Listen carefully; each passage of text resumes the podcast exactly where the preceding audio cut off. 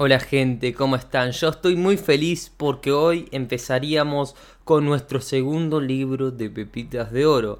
Y hoy vamos a traer un libro espectacular que se llama y está titulado como Aprender comunicación no verbal.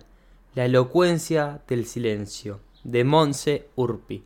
La verdad me parece un librazo para traer para cambiar un poco de tema con lo que es el marketing y entrar y seguir a través de la conexión de lo que es la comunicación. Así que vamos a leer hoy la introducción, se las voy a leer y en próximos capítulos voy a traer esas cosas que todos deberíamos saber y saber usar. Así que empecemos. Mientras no hallemos el silencio que existió antes de la primera palabra de la creación, no podremos encontrar un mundo nuevamente creativo. Esto lo dijo Carl Jung. De la nada surgió la naturaleza, con ella se creó el universo. A la vez fueron surgiendo sonidos, hasta que el hombre comenzó a formar parte de éste.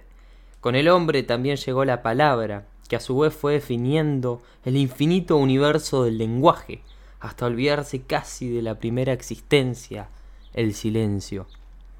Del silencio podemos aprender por increíble que parezca, así es, podemos descubrir a través de él nuestra propia grandeza, y si nos dejamos seducir por él, posiblemente podamos llegar a entender la gran cantidad de recursos que podemos aplicar a nuestras relaciones. En una sociedad cada vez más informada, uno se puede preguntar por qué nos puede sugerir el título Aprender comunicación no verbal. ¿Por qué y para qué aprender del silencio? Este libro nos plantea una reflexión para crear espacios comunicativos más propicios y coherentes desde el autocontrol, la empatía, que cabe aclarar que es la capacidad para crear sintonía con otras personas, la capacidad de observación de nuestro propio entorno y el de los demás. Si realmente perseguimos la posibilidad de lograr una comunicación eficaz, es necesario empezar por revisar el uso que hacemos de la misma.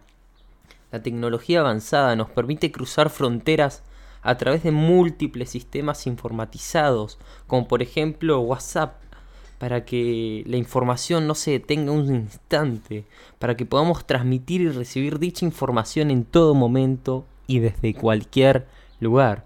Y todo esto solo influye de manera positiva en nuestra comunicación. Es lícito preguntarse si también aporta elementos desfavorables a nuestras relaciones sin duda podríamos abrir un espacio de reflexión. Este libro nos sugiere otros conceptos que no hay que tener que hay que tener en cuenta, perdón, ya que también forman parte de la comunicación y nos permite descubrir las diferencias entre información y comunicación y información y conocimiento. Y estos puntos son claves y acá sí presta atención. No siempre que hablamos comunicamos. Para comunicar debe haber una intención previa de hacerlo, más allá de que las palabras determinen nuestro propio lenguaje. Es necesario conocer nuestra propia actitud, así como la predisposición de nuestros interlocutores. Estamos inmersos en una cultura que sublima la verbalización. Nos hemos convertido en comentaristas y en críticos de la vida, pero cuidado, muchas tertulias son la banalización de la palabra y del saber. Popularmente, y esto se ve mucho, se castiga más a quien no tiene palabras, al que se queda callado en público, que el que habla mucho y poco dice. Hay una frase de Jamie, Jaime, perdón, Bairilco, yo le digo Jamie, porque hace un tiempito leí un libro de él que se llama ¿Qué significa pensar? y está muy bueno. Y dice lo siguiente, hemos erigido el culto al habla, al diálogo, y creemos que conversando y polemizando, estamos construyendo algo. Construimos, sí, un palacio de letras. En medio de tanto ruido y de tanta información procesada a nuestro alrededor, nos conviene conocer algunos instrumentos que forman parte de la comunicación, para poder escuchar más y con más atención a los que nos rodea, para averiguar cómo procesamos esa información, para observar cuál es nuestro canal sensorial predominante, para ver si coincide con nuestro interlocutor, que estamos buscando lo mismo, y para intentar mejorar nuestra empatía. Y para eso, claro, debemos practicar el silencio para descubrir ese gran abanico de significados que circundan.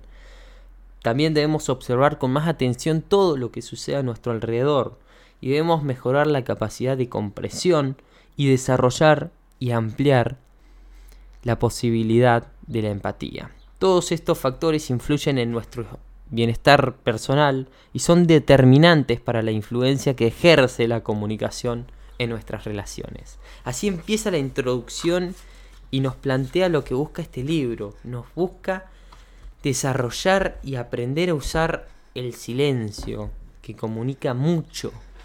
No sé si habrán prestado atención, como estoy haciendo ahora, que dejo silencios y los uso. Así que vamos a aprender a usarlos mejor para mejorar nuestras relaciones. Así que esa fue la introducción y prepárense porque se vienen capítulos tremendos.